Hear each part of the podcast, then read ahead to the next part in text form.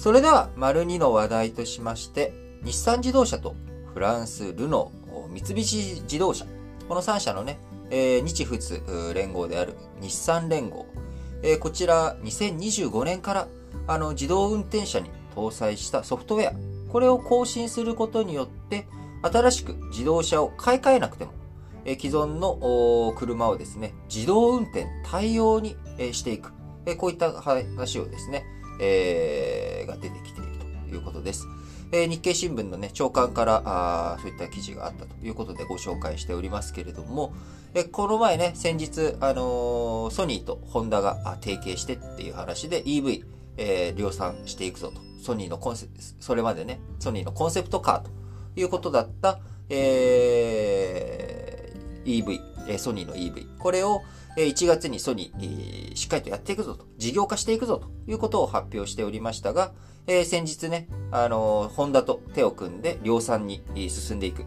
え、しっかりとやっていくぞということを、あの、話として出てきておりましたが、あまあ、そういったホンダの動きに対して、今度、日産がですね、えー、EV、あの日産の EV を買ってくれれば、あの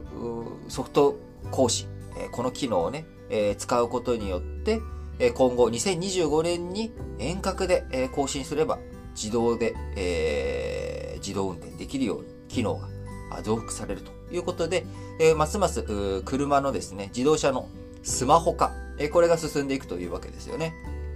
今の、え、スマホというものは iPhone12 とかね、iPhone13 とか買って、その後新しい iPhone14 が出て、えー、ハードウェアの面での変更とか、えー、そういったもの、チップとかね、えー、それを新しく、よりレベルの高いものに変えていくっていうのは、物理的にものを変えないと、新しい iPhone 変えないと使えないけれども、機能として、例えば、あのー、まあ、それまでエアドロップが使えない、えー、もの、機種があったとしても、えー、エアドロップの機能を更新すれば、あそういったものが使えるようになるよ、やれるようになるよっていうこと。これは新しい iOS をインストールすれば使える。えー、あるいは、あのー、iOS だけじゃなくても、例えば Gmail の新しい機能を使いたいな。えー、そういった時には、新しくじゃあ何かソフトウェアを買ってこなきゃいけないかっていうと、すでにある、えー、Gmail のソフトウェアを更新することによって、我々、新しい機能を使うことができるということありますよね。あるいはゲームの世界でも昔はあバグとかがあったらもうどうしようもなかった一回売ったもの売り切りで、えー、実際にそのデータが物理的に格納されているものを使ってゲームをしていたものが、あこれがオンラインで繋がることによって、え何か新しいエピソードを配信したりとかですね、えこういったことについて買い切りじゃなくて、ソフトウェアの更新で新しいものを提供していくことができると。えー、まさにこの新聞解説ながら聞きもですね、えー、皆さんが何かそのレコード版を買ってもらって聞いているわけじゃなくて、えー、僕らのプログラム、これをですね、え毎日更新されていくことによって皆さんに提供していくことができると。で、これが、あいよいよもう車、自動車のところにも本格的に、え入っていくということになります。で、キーワードとしてはですね、オーバージエア、OTA って言われる、まあ、こちらがですね、今後重要になってくるキーワードになってきます。えー、車の電子機器に搭載されたソフト、ネット経由で自動更新する機能のことを、えー、特にオーバージイヤー、えー、イヤじゃねえ、エアですね。オーバージエアということで、OTA、えー、これで、えー、いろんなあものを変えていく。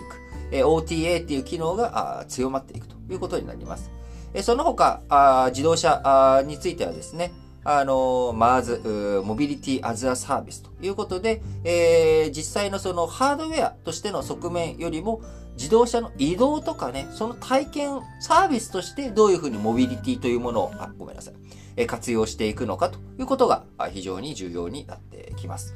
え日産あ、3月にも発売する新型 EV アリアで、月額課金によって一部のソフトを遠隔更新する機能を盛り込んでいきます。えー、その結果、あのー、新しい機能、自動運転とかですね、こういったものの機能があ盛り込まれていくことが、えー、ソフトウェアを更新することによって、ハードウェアである自動車を買い替えなくても更新して手に入れることができるということです。